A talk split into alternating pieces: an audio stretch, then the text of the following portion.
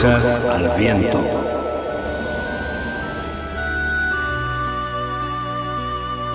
Brujas al Viento, un programa de participación abierta pensado para brujos, brujas y personas de la magia.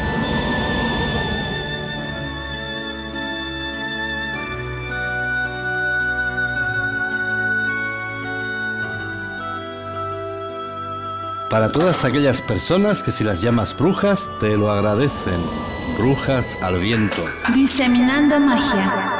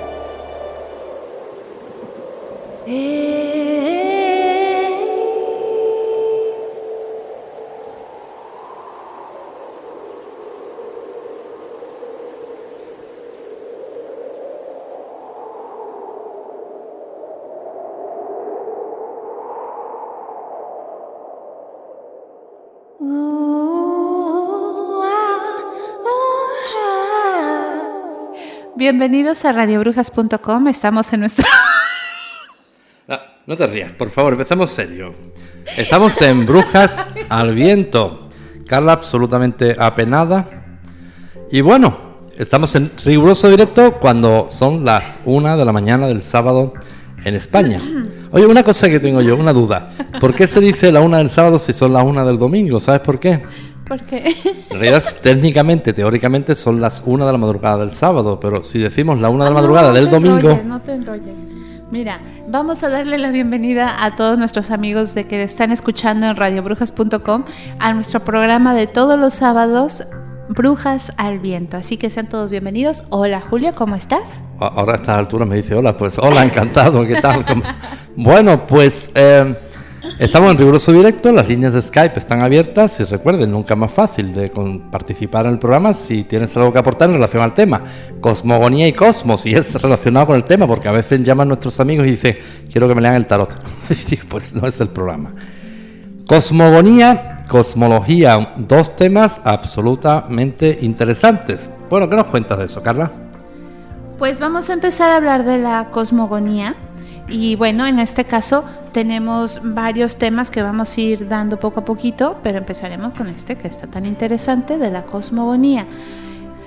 Bueno, pues no resultará nada extraño que uno pretenda comentar la historia de la magia allí mismo donde tuvo comienzo el hombre, en la incalculable tiempo, en el mismo proceso de la formación del universo. Pero ¿cuándo y cómo se generó ese universo? Dos grandes corrientes teóricas han planteado este problema.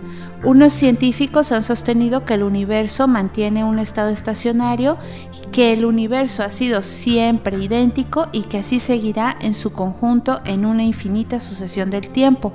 Esta teoría prácticamente está desterrada en nuestros días ante el descubrimiento y la comprobación de una serie de cuerpos celestes surgidos nuevamente, así como de otros que han ido desapareciendo hace miles de años. Dentro de este último concepto, ese gigantesco sabio que fue Albert Einstein nos dio su maravillosa teoría de la relatividad que curiosamente elaboró y desarrolló cuando todavía no solamente no era científico, sino que tan ni siquiera era un profesional. La teoría de la relatividad no entendida y no aplicada todavía en su auténtica magnitud recoge todo un concepto cosmogónico que varios investigadores de indiscutible solvencia han mantenido y apoyado plenamente. Desde entonces pues sabemos que el universo se ensancha continuamente llevando tras de sí las nebulosas y las galaxias, los astros y los soles, los planetas y los cometas. Y aquí comienza la magia de la mismísima creación del hombre y de su origen cosmogónico, ya que esa misma explicación de Einstein que se sustenta en una serie de profundos contextos filosóficos, dan origen a esa tremenda fusión de hombre-dios, del mismo modo en que se encuentran la materia y la energía, que por el mismo misterio podemos decir que en realidad son solamente un mismo elemento bajo distintos estados. En efecto, mundos eh, bastante complejos si enfrentamos el mundo de lo universal al mundo de lo local. Pues el hombre lleva desde la época de los calderios y sumeos, ya son 5.000 años, intentando encontrar una explicación en el cosmos que nos afecte en los aspectos personales.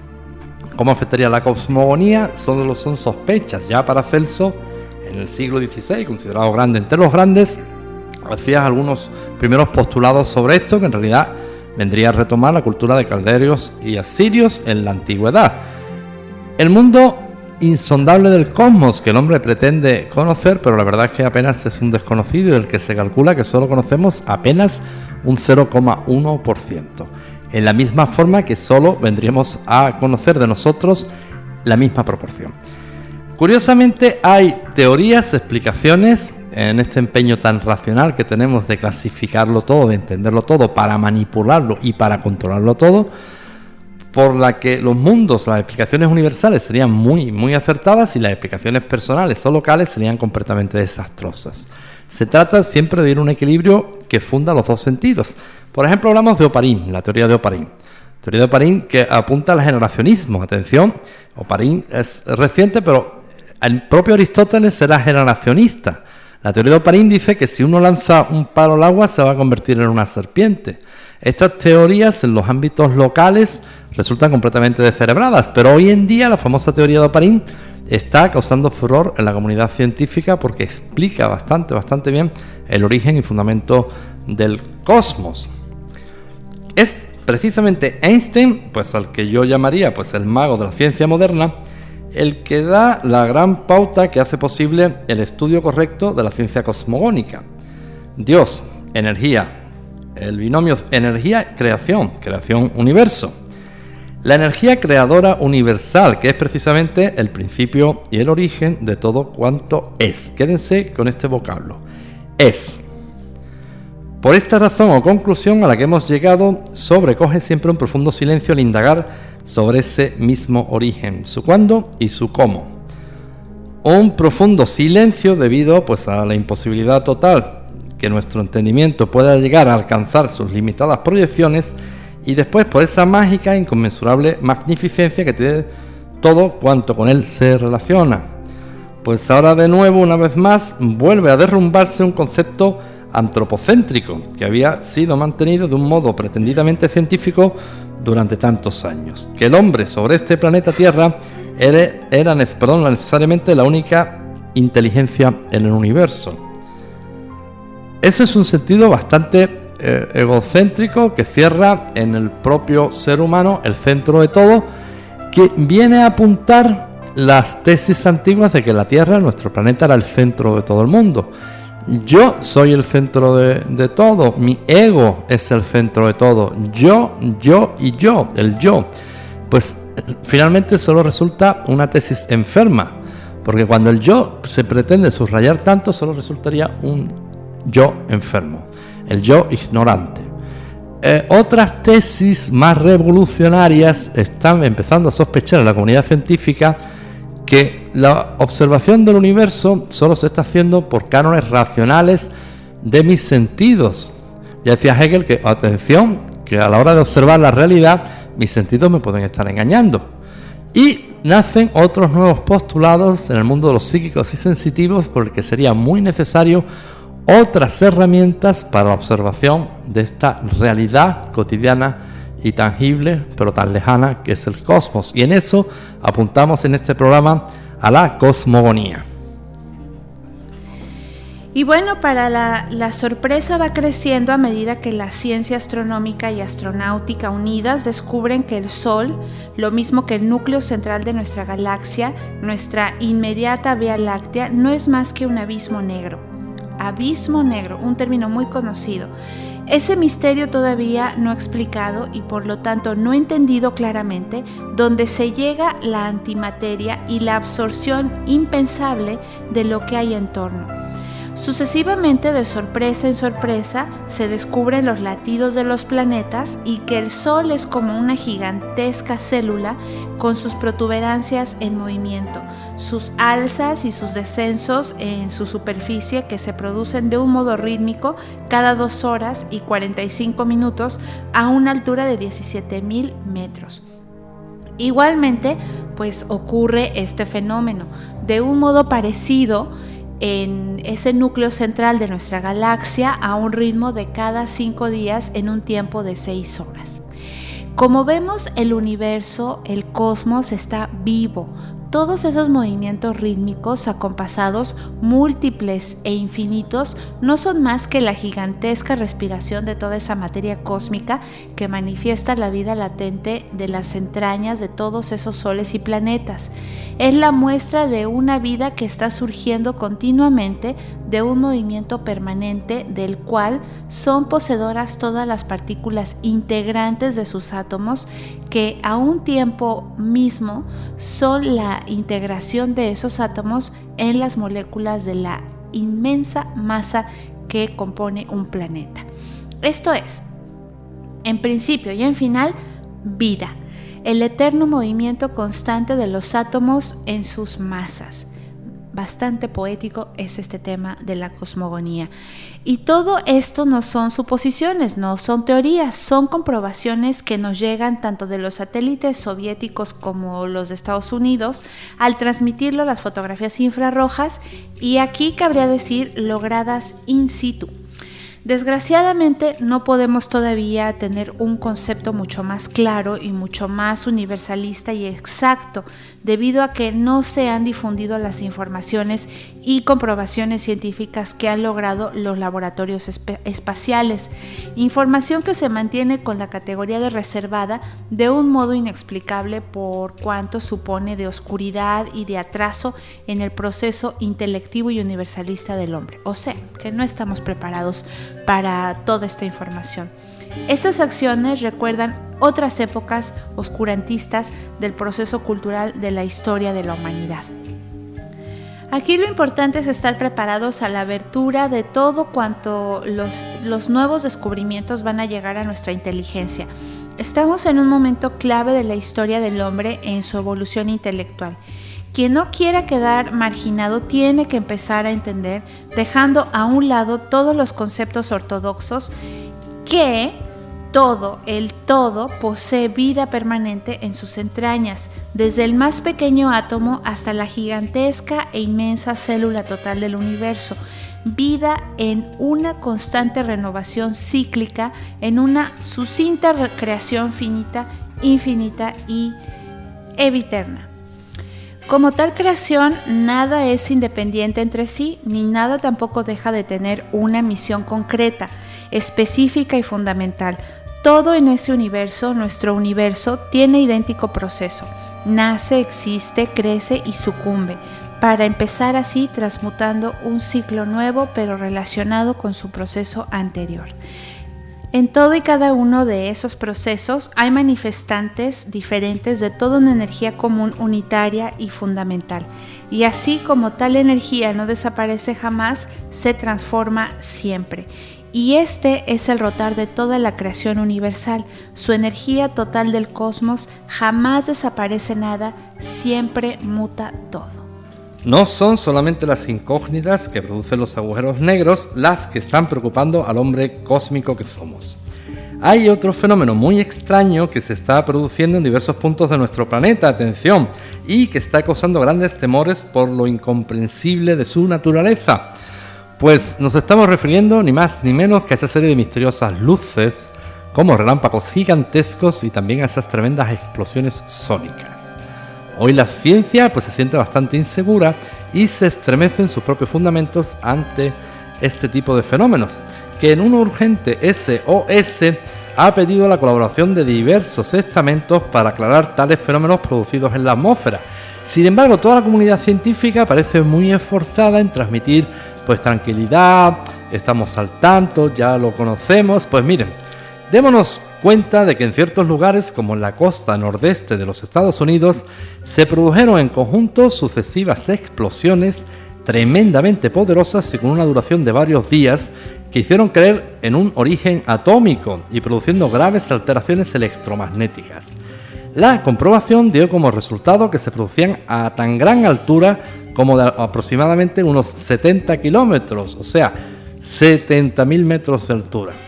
Pues los lugares donde se han producido estos inquietantes hechos son varios. Entre ellos podemos anotar desde Buenos Aires, Caerá en Brasil, Asunción en Paraguay y San Francisco en los Estados Unidos. La verdad es que los científicos no han podido encontrar otra explicación a este fenómeno atmosférico a que posiblemente sea debido a lo que denominan cambio de dimensión. Y aquí entonces viene la pregunta clave. ¿Qué es exactamente ese cambio de dimensión?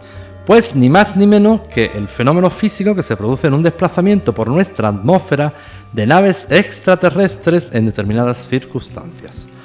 Pues estos fenómenos son el paso de la tercera dimensión, esto es, la física, o la cuarta o extrafísica, donde ya no podemos verlos ni detectarlos.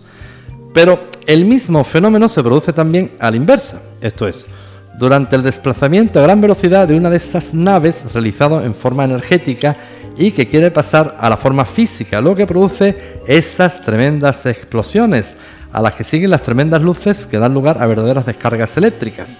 Es la onda de choque que se manifiesta en ese sordo bramido de explosión sónica que es capaz de distinguirse en miles de kilómetros cuadrados. Aquí tenemos que plantear y entender algo.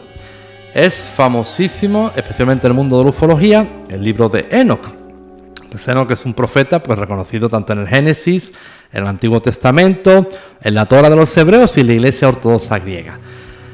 Famosa es la magia enoquiana, famoso es Enoch, que es una bandera de la ufología. ¿Por qué? Porque Enoch es un profeta reconocido por todas las religiones que textualmente dice las, los evangelios antiguos, los textos apócrifos, incluso la Torah de los Hebreos, que un carro de fuego se lo llevó es un icono de la ufología, de las personas que estudian los ovnis, porque aparece en el mundo muy antiguo un carro de fuego que viene del cielo y se lleva a Enoch, al profeta. Y no solamente es en una escritura aislada, sino en varias tradiciones religiosas. Pero yo les planteo a ustedes una reflexión. Un carro de fuego, pues un carro de fuego se podría eh, asimilar a un avión moderno, ¿verdad? Pues a un helicóptero que producen... Pero estos son motores de explosión. Nuestros motores, nuestros aviones siguen funcionando con combustible fósil, que es lo que produce la combustión. Entonces no parecería una ciencia tan avanzada de estos eh, visitantes extraterrestres, como lo llaman las escrituras, los vigilantes del cielo, gente que sigue utilizando motores de explosión. Observen algo. Entonces, si no usan motores de explosión, que podríamos llamarlo carro de fuego, porque parecería una tecnología muy anticuada, quien es capaz de semejante portento que usen motores de explosión, que son los que conocemos hasta el siglo XXI. ¿Qué otro fenómeno puede producir fuego y explosión en el cielo? Pues como bien decimos, el cambio de dimensión. Es tan tremendo pasar de una dimensión a otra que lo que se produce es un fenómeno como el, el que estamos comentando de estas sucesivas explosiones. Bueno, pues vamos a una pausa musical y enseguida estamos con todos ustedes.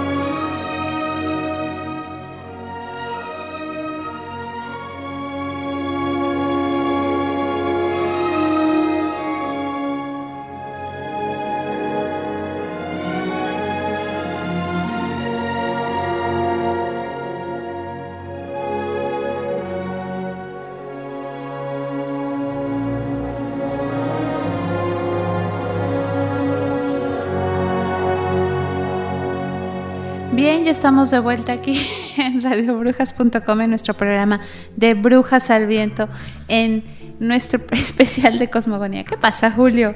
Cuéntame. Pues nada, absolutamente nada. Que te sientes cosmogónica. Totalmente, totalmente. Siento... ¿Sabes que hay una novela de Henry Miller preciosa que se llama El ojo cosmogónico?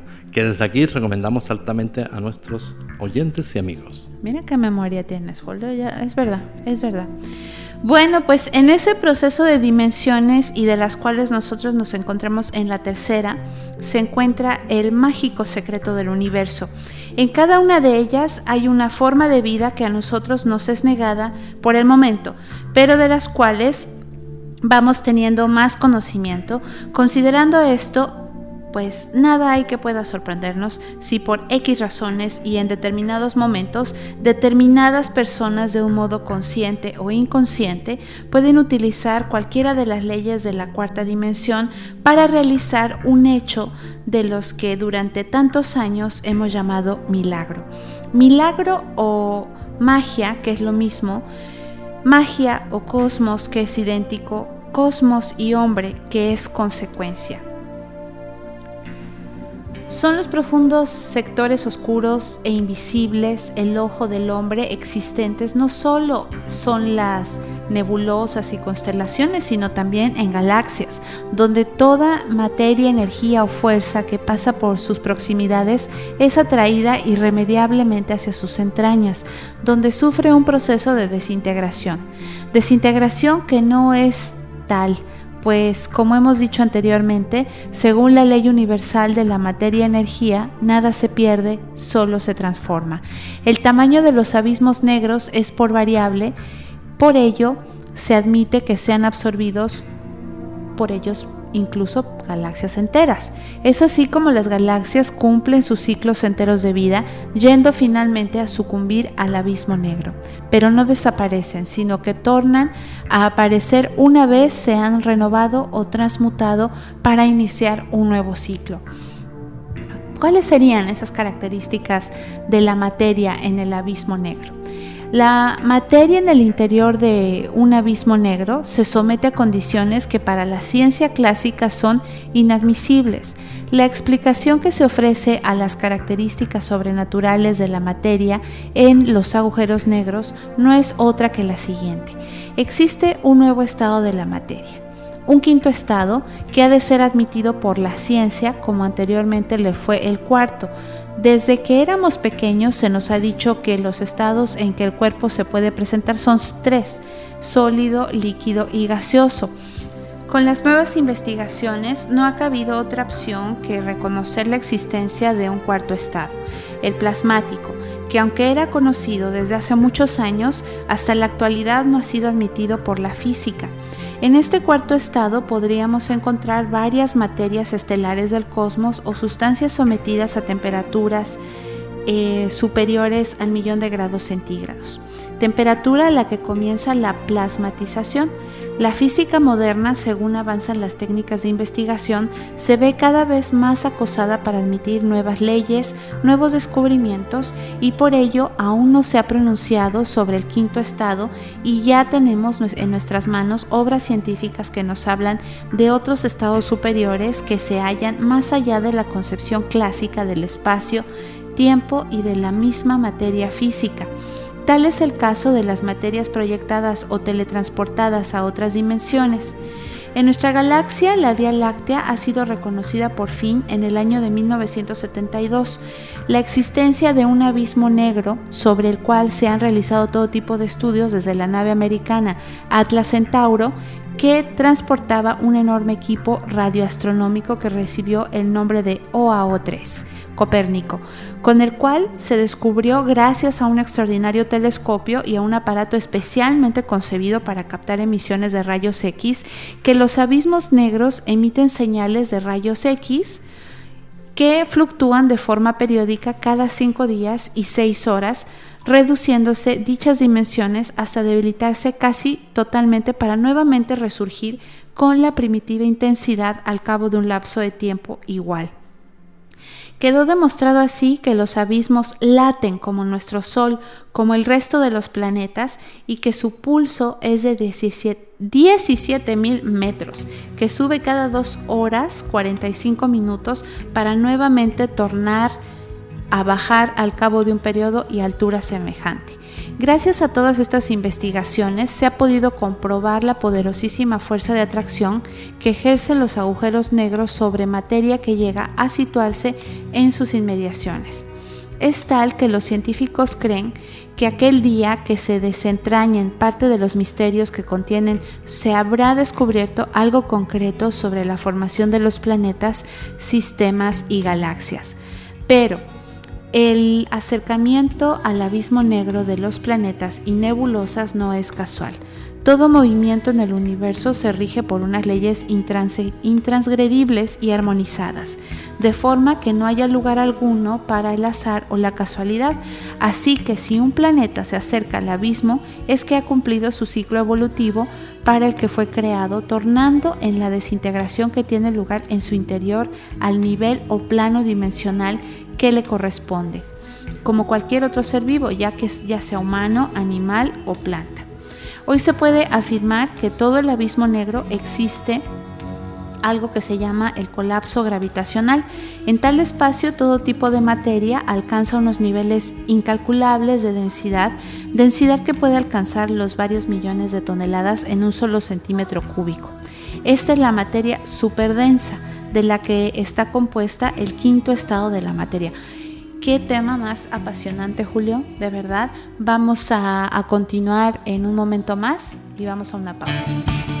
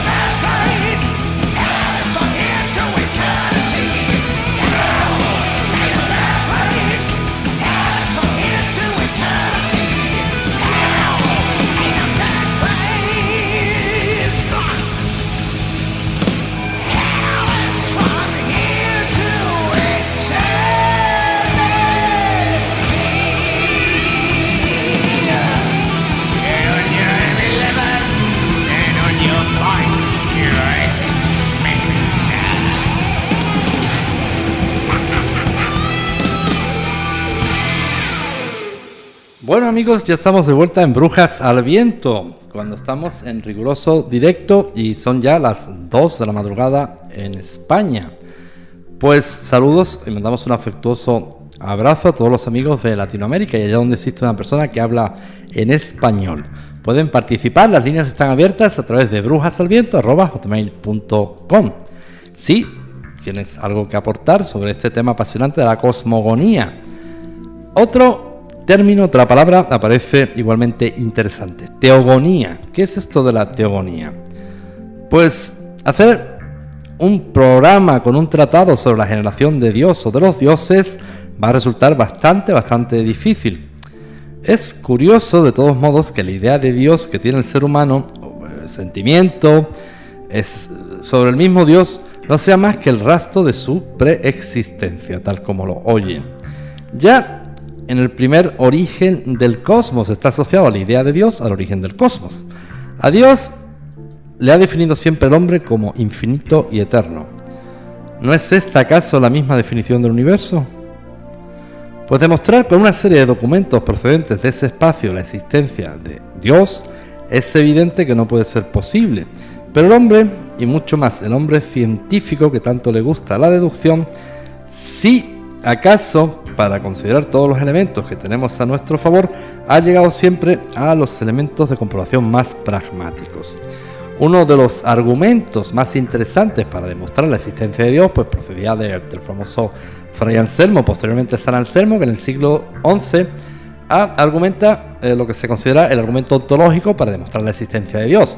El Fray Anselmo plantea lo siguiente: si Dios, entendido como tal, sería el ser perfecto, omnipotente, que todo lo puede y es absolutamente la perfección en sí misma, pues parece ser, en el supuesto que existiera, sería una imperfección no existir, luego Dios existe.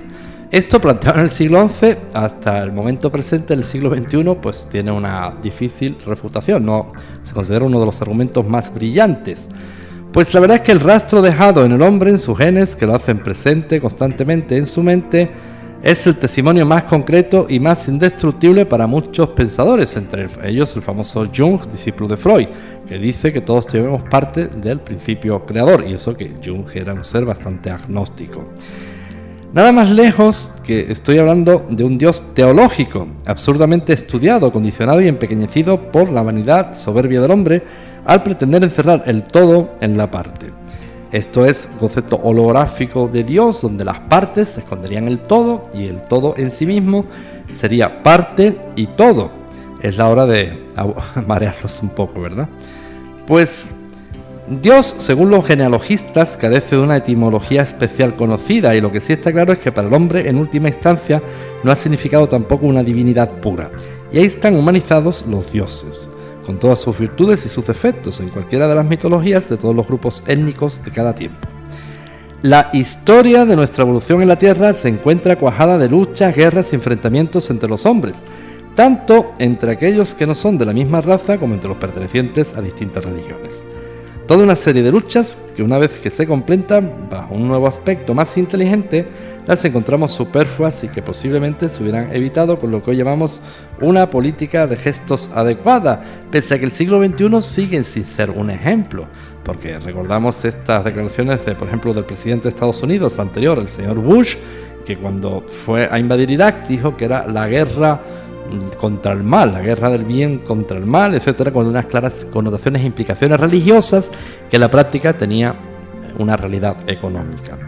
El hombre progresivamente ha ido alejándose de los aspectos terrenos para mantener su evolución como especie, quizás porque ha visto que todo lo material, lo terrestre y palpable puede ser destruido en un momento. El hombre, por fin, exige una herencia cósmica que le recuerde su lugar de origen y nuestra relación con el universo universo sobre el que ni los astrónomos ni los físicos llegan a ponerse de acuerdo. Para uno su composición consta de varios universos cíclicos que se expanden y luego se contraen. Para otros es una muestra de la propia mente y la capacidad que no ha evolucionado lo suficiente como para comprender su composición, estado, etc. Sin embargo, sí que sabemos que nuestra Vía Láctea existe desde hace miles de millones de años. Recientemente, los científicos de la Agencia Espacial Europea y la NASA, en colaboración, calcularon un error que habían considerado a, nuestro universo, o perdón, no a nuestro universo, nuestra Vía Láctea, que es parte del universo, como más eh, jovencita de lo que era, que en realidad era una señora ya bastante, bastante madura, y se le calculaba una edad en miles de millones de millones de miles de años. Entrar ahí, pues mire, vamos a, a, entrar en, la entelequia de la pituitaria de la rana. Es, ¿Qué más da que el universo tenga 1200, 400 trillones de años? ¿Qué más da que tenga 800 millones de años? Es como los que consideran el final del mundo y es cierto, aquí se lo podemos decir muy claramente que el final del mundo se acerca y porque al Sol se le agota el combustible, el Sol está cargado de helio, el helio es un combustible que se consume y se calcula que el, combustible del Sol se va a agotar dentro de 100 millones de años. O sea que tengo y me temo que anunciarles que en los próximos 100 millones de años ya no estaremos porque el Sol ya no tendrá combustible. ¿Te horroriza mucho esta idea, Carla? No, me encanta. Bueno, pues no hagan planes para los próximos 100 millones de años porque se acaba el mundo. Bueno, pues vamos a hacer una pausa sidral y enseguida estamos con ustedes.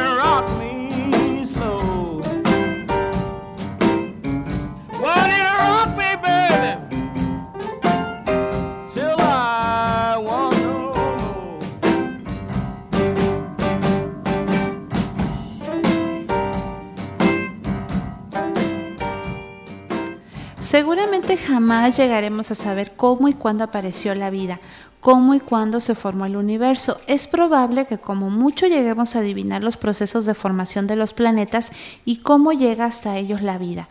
Pero el proceso inicial, la generación del infinito universo, los pasos previos que conocieron para dar lugar las condiciones primarias para que se diera la primera vida, no llegaremos nunca a saberlo seguirá constituyendo uno de los grandes misterios.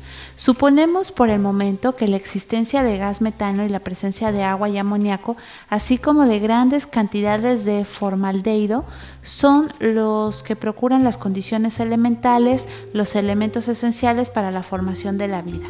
Complejas moléculas formadas de estos elementos básicos pues podrían constituir células vivientes y descender a los diversos planetas en forma de nubes de gases. En lo relativo a la Tierra y a la generación de la vida humana en ella, se cree que seres especiales que poblaron mucho antes de que el hombre tal y que y como somos en la actualidad apareciera. Según algunos restos arqueológicos encontrados, las leyendas griegas de los dioses del Olimpo, etc., parece que fueron ciertas, que existieron unos dioses, unos gigantes poblando la Tierra, que nuestro planeta era una escala en la cual se recibían naves de otros planetas y otros géneros de vida. De ahí las diferencias raciales actuales. Se cree que los nueve planetas que iluminan nuestro Sol formaban una confederación dominada por Saturno, el cual, al igual que Júpiter y, posiblemente Urano, rigió nuestros, eh, los destinos del planeta. Estos primeros extraterrestres nos trajeron animales y plantas se piensa que las abejas y el trigo proceden de Venus y dieron paso a la vida humana. Siguiendo la teoría mencionada de la colonización por unos seres vivos de los nueve planetas de nuestra constelación, parece ser que Marte fue habitado antes de la Tierra. Era un planeta húmedo con abundante oxígeno y agua suficiente como para sustentar vida. Los exploradores de las galaxias, es decir, los colonos, se instalarían en él construyendo los famosos canales, pirámides y las lunas artificiales Deimos y Phobos, habitaron cuando el aire de Marte se hizo irrespirable. Hoy lo atestiguan las fotografías hechas públicas tras el vuelo de Mariner, de las que hablaremos pues más adelante. También existen teorías en torno a que las supernovas que relucen eh, en un instante para luego morir fueran las explosiones de las estrellas que son destruidas en el transcurso de las guerras estelares. A tal respecto y relacionado con lo anterior, Dícese que existía un planeta llamado Maldek, cuyos habitantes se volvieron tan perversos y malignos que la Confederación del Sistema Solar ordenó su destrucción. Como el mencionado planeta Maldek estaba próximo a Marte, se cree que su desaparición fue la causa que originó el cambio de atmósfera de Marte, por lo cual los marcianos tuvieron que pasar a vivir a sus satélites artificiales Deimos y Phobos en forma mayoritaria y en menor cantidad a otros planetas como por ejemplo la Tierra. Una serie de estudios basados en la composición de la Luna, en su baja densidad y en su multitud de aspectos mm, más hacen sospechar a los investigadores Mikhail y Alexandra Chervakov que la Luna es un satélite artificial puesto en órbita geocéntrica por seres desconocidos dotados de una gran inteligencia y que posiblemente sea una nave espacial en la cual habita dicha civilización. Se rechazaron de plano las hipótesis de que pudiera ser parte de la Tierra desprendida, de que se formase de forma separada la Tierra pero partiendo de la misma nube de gases y de que proviniese del exterior del sistema solar y pudiera haber sido captada por la gravedad de la Tierra. Los motivos, pues parece ser que existen dos cortezas o cascos en el interior de la esfera hueca que contienen una atmósfera respirable. Las capas son metálicas, siendo la interior de 30 kilómetros de espesor y de un metal sumamente duro, mientras que el exterior tan solo alcanza 4 kilómetros de espesor y está compuesta de rocas termoprotectoras de titanio, cromo y circonio. La conformación exterior, es decir, los cráteres, son producto de los choques de distintos meteoritos con los absorbedores para colisión que evitaron explosionara el lente chocante para el interior y produciendo una onda horizontal que posteriormente hizo presentar el aspecto actual al posarse en toda la superficie del planeta el polvo cósmico. En el interior de la nave se almacenan los productos alimenticios, herramientas, etcétera, precisas para la supervivencia. Se cree que, si no en su totalidad, sí que mayormente está deshabitada, abandonada. Su estado de conservación es deficiente y la atmósfera extralunar ha logrado introducirse en el interior de la nave a través de grietas en la esfera exterior de 4 kilómetros. Pero no solo se piensa que Deimos y Phobos son satélites artificiales de Marte, al igual que nuestra Luna lo es de la Tierra. Se cree que la mancha roja de Júpiter, Ebre, Hiperión y Termis en órbita en Saturno, así como las lunas de Urano y Neptuno, también lo son. Recordemos nuevamente las leyendas griegas en las que se narra cómo se desarrollan las guerras espaciales entre los uránidos y otra antigua raza espacial. ¿Por qué no puede ser posible que antes que nosotros hayan sido habitados los planetas de nuestro sistema solar por otras razas estelares? quienes son en realidad estos seres tan fantásticos de los que se nos hablan en los mitos griegos, en las tradiciones hindúes, en la Biblia, por ejemplo, ¿quién es un ángel? Los ángeles siempre han presentado, eh, se han presentado como mensajeros y por otro lado como entes voladores, de ahí que siempre se les presente con alas. Son pues mensajeros voladores enviados por un dios para el mantenimiento en su nombre eh, con el contacto humano y a los que ayuda siempre con su Dios que se lo ordena, obviamente. Los ángeles, aunque siempre obran en misiones de amor y paz, en ocasiones castigan a los humanos cuando su eh, cuando su origen pues está lleno de dudas, cuando su acción benefactora se pueda ver retardada. Nuestra cultura actual no puede comprender el significado que para los antiguos tenían los dioses, ángeles, enviados o mensajeros. Ellos convivían con estos seres superiores con poderes mayores que los humanos que suponían la disposición del bien y de los hombres. Pero es de presumir que si por un lado eran superiores a nosotros en lo relativo a inteligencia y a otros aspectos, sus poderes serían limitados, no ilimitados como las diferentes tradiciones tienden a asegurar, y seguramente la mayor diferencia entre la evolución de una y otra civilización se basaría en el orden moral. Por otro lado, se ha demostrado en innumerables casos eh, cómo, muchas de esas culturas, de esos pueblos a los que se llama primitivos, salvajes, etcétera, de los que se opina por forma general por estar sin civilizar, entre comillas, ¿verdad? Tienen un orden cultural correspondiente a culturas estelares que fueron traídas a la Tierra y posteriormente evolucionaron o se estancaron según la situación de cada comunidad. Este es el porqué que explica la existencia de factores comunes entre las sociedades que distan miles de kilómetros, que poseen usos alimenticios, ritos, hábitos y tradiciones totalmente diferentes entre ellas, pero que mantienen un grande, un grande, grande factor común. Pero ¿quiénes eran los encargados de transmitir las creencias estelares que aún en forma muy fundamental se mantienen en ciertas culturas africanas, orientales y sudamericanas? Según los textos que hasta nosotros han llegado desde la antigüedad y que, tratan este tipo de aspectos, había tres clases de seres extraterrestres que habitaban la Tierra. Los ángeles, mensajeros alados que portaban los mensajes y o eran nuncios o anunciadores del deseo de adoctrinarnos en la religión y creencias interestelares, los emisarios que llevan a cabo la obra y por último los dioses que generalmente vivían en su planeta pero que se desplazaban de forma asidua hacia la Tierra para comprobar más de cerca cómo se llevaba a cabo la labor de los emisarios y los ángeles. He de hacer constar que han sido muchas las ocasiones en las que un emisario ha sido tomado por Dios, más que nada por su forma de actuar, por manifestar sus poderes. La gran diferencia radica en el emisario que recibe las órdenes del Dios, obra según sus enseñanzas y la religión del bien mientras que el Dios elige su acción libremente, aunque también de acuerdo con el bien, pero tampoco hemos de hacernos una falsa idea sobre los adoctrinamientos de nuestros antepasados que eran objeto.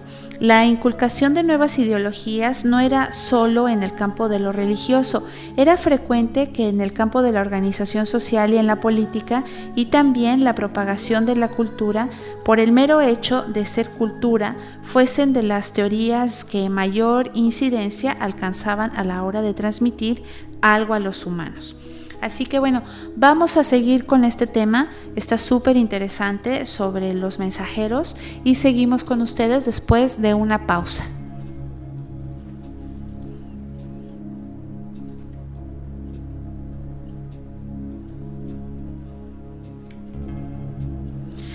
Bueno, pues ya estamos de vuelta aquí en radiobrujas.com en nuestro programa de Brujas al Viento. Vamos a continuar con el tema de la teogonía y estamos hablando, bueno, de que hay pocos escépticos que al leer eh, pues documentación que tienen presente digan que ellos no se creen que en la antigüedad, antes de las culturas china y egipcia, de las mayas, de las incas, existía un pleno contacto entre los pobladores de la Tierra y los habitantes de otros planetas, que existía también una red de comunicaciones que mantenía totalmente en contacto una parte del globo con el resto. Y más que nada, tal escepticismo tiene su origen en la no comprensión de una teología tan avanzada en una época tan remota, cuando en la actualidad una era de constante evolución, de viajes aeronáuticos, etc., donde apenas se realizan vuelos interestelares con tripulación humana por no estar muy dominado el sistema. No comprenden cómo puede ser que hace billones de años se hubiese alcanzado no solo esto, sino mayores grados de desarrollo en el correspondiente a comunicaciones e investigación estelar.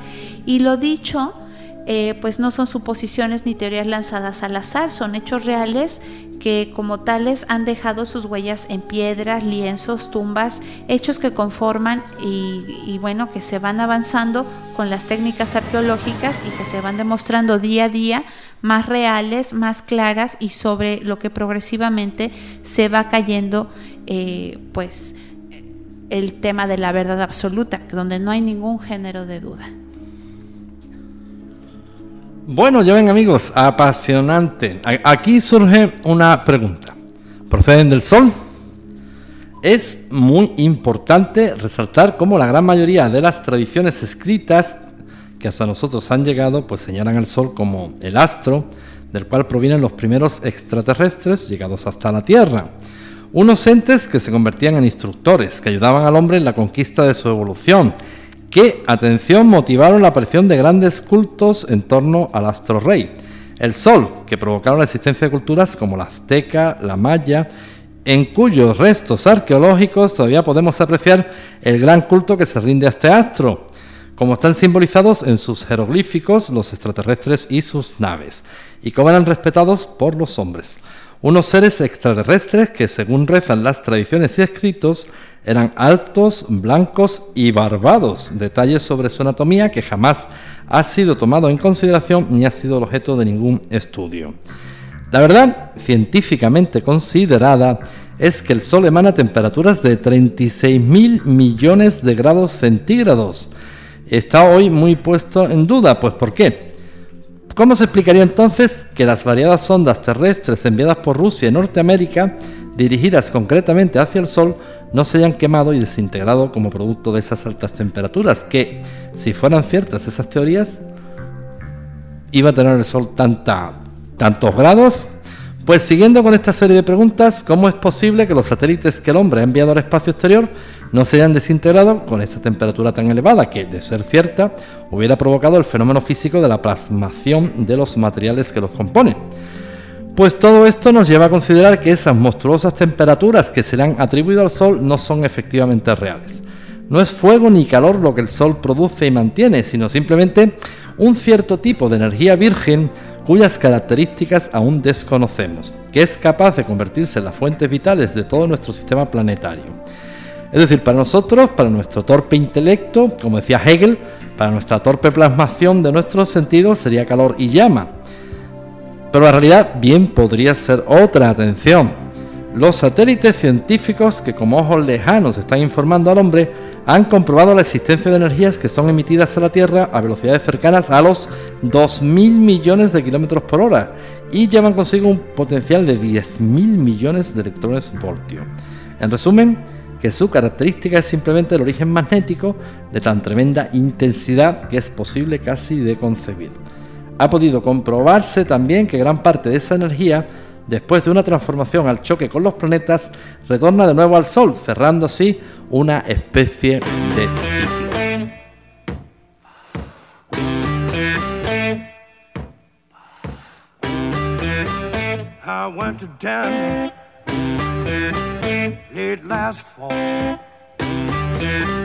I went to do my job. Yeah, I didn't break any law. We worked a hippie place, like many in our land. They couldn't bust the place, and so they got the ban. Cause the police in Denver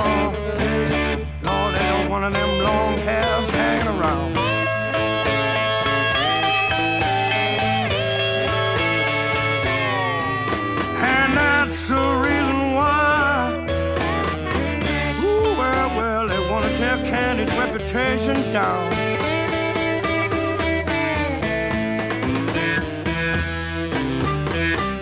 You people in Denver will know what I mean hear the things I'm gonna tell you. Yeah, you all heard and seen. You remember when the cop on the beat used to rob and steal? Today they're gone, but the others get it on, so you know just how it feels.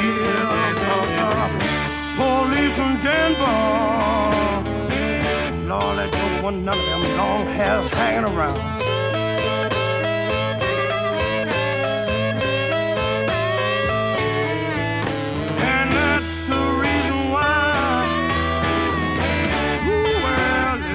The Candy's reputation down.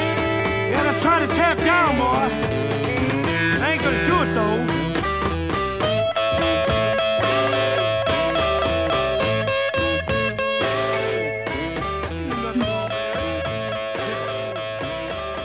Bien, ya estamos de vuelta en Brujas al Viento y seguimos con el tema este de los ángeles mensajeros y la teogonía. Eh, los ángeles pues no solo eh, portan mensajes de buena fe, amor entre los hombres, etcétera, en ocasiones infligían castigos siempre que lo juzgase necesario. En la Biblia se relatan gran número de casos. Los ángeles que venían volando no son eh, pues con sus propias alas de las que seguramente carecían, sino en aparatos y máquinas voladoras metálicas construidas por ellos mismos. Poseían una serie de poderes, conocimiento, facultades sí, que se tomaban como sobrenaturales, cuando realmente tan solo obraban conforme a las leyes de la naturaleza, que nosotros con nuestra avanzadísima tecnología desconocemos casi totalmente. Estas facultades y poderes sí se cree que no estaban muy generalizados, es decir, no se desarrollaban en todos los hombres, no porque no estuvieran capacitados fisiológicamente para ello, sino por construir un arma de doble, de doble filo que tanto puede hacer el bien como el mal y que en manos de cualquier persona que no se ajustase a la moral del momento y poseyendo tales facultades podía desestabilizar todo el sistema social. Por ello sus eran escasos y muy escogidos. Los ángeles no podían presentar a una persona en sueños con solo proyectar su doble sobre el durmiente. Poseían capacidades telequinésicas, radiestésicas, etc. Hay que destacar la terrible exactitud con que tales enviados ejecutaban las misiones encomendadas, lo cual hace pensar que las órdenes provenían de un orden superior al que se hallaban sometidos a la vez que identificados debido al inmenso amor con el que ejecutaban todos sus encargos en la tierra. Como he dicho antes, en la Biblia abundan las citas que hacen referencia a la actuación de los ángeles y sus misiones. Destacaré que entre todas ellas el caso de Zacarías, que encontrándose frente al altar en la época en que Herodes regía Judea, se le presentó un ángel y le indicó que tendría un hijo al que debería llamar Juan. El hijo no sería otro que San Juan Bautista. Otro caso es el de Abraham al que se le representaron los ángeles mientras eh, hablaban, comieron y bebieron juntos, lo cual demuestra que son de carne y hueso como los demás humanos. Pero los ángeles también han tenido bastante fama por los milagros que han realizado, milagros que corresponden más a la actuación de unos poderes parapsicológicos debidamente aplicados, cosa que indudablemente, debido al desconocimiento de aquel entonces, se entendía como algo sobrenatural y lógicamente milagroso. Así vemos cómo Mahoma presencia la ascensión de un ángel que le había indicado primeramente a su mujer su estado de gravidez y ciertas restricciones dietéticas. En otro relato bíblico que trata sobre ángeles, pues podemos apreciar tres características que se repiten y que son el impresionante poder de su Dios, del cual ellos no son ni representantes ni emisarios, simplemente son mensajeros. Es decir, su función radica en dar noticias, en informar, pero no actuar. Casi dependiente de lo que acabo de decir es la segunda constante que se mantiene en los relatos angélicos. La idea de jerarquía entre los agentes de Dios, la tercera idea constante es la de la autoridad. Generalmente los mensajes eh, que transmiten los ángeles son mandatos, de otro tipo de información. Quizás a nosotros se nos haga extraño el admitir esas presencias corpóreas reales, vivas y palpables como enviados de un Dios. Posiblemente para la religión que nos ha proporcionado como dioses a entelequias puras, sin cuerpo, sin tentaciones humanas, con un modo de vida y una misticidad tan marcadamente distinta a las del hombre corriente que ve todo lo religioso como algo lejano, por lo que pues no acierta admitir el contacto continuado entre ángeles y hombres, pero por otro lado lucha una pregunta para ser contestada, cosa bastante difícil, y es la siguiente. Si en épocas remotas existía tan estrecho contacto entre los extraterrestres, los ángeles y nosotros, ¿por qué se ha roto? ¿Les pasó algo a ellos que impidiese aquella relación ya casi familiar? ¿Acaso fue a nosotros a los que nos afectó algún tipo de mutación y por ello ya no se comunican con nosotros como antiguamente? ¿No seríamos como afectados por lo que haya ocurrido si realmente ocurrió? ¿Cómo hemos llegado al estado actual de la incomunicación?